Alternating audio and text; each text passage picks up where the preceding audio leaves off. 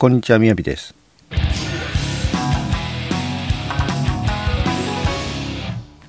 日のテーマは毎日同じことをして成功しろです。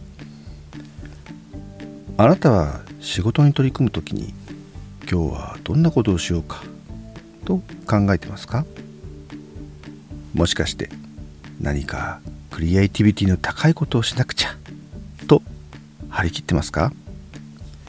身も蓋もない話ですが実は考えても無駄なんです。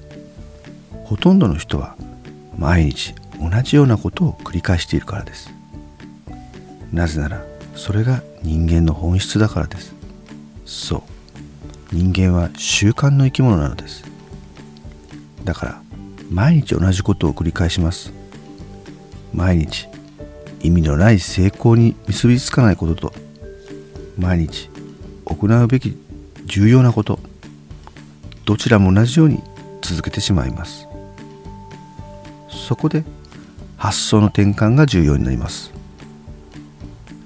新しいことを始める前に毎日する行動の一つ一つに順位付けを行うのです。そして優先度の高い行動から先に行うようにするのです。以前運命の1時間についてご紹介しました。まさにこのことを実践するのです。朝起きたらまず水を飲む。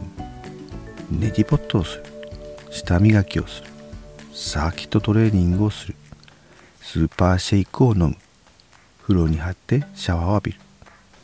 朝飯前就業前肉体精神感情に関するルーチンを終わらせてしまいます。あとはフルスロットルで仕事を始めるだけです。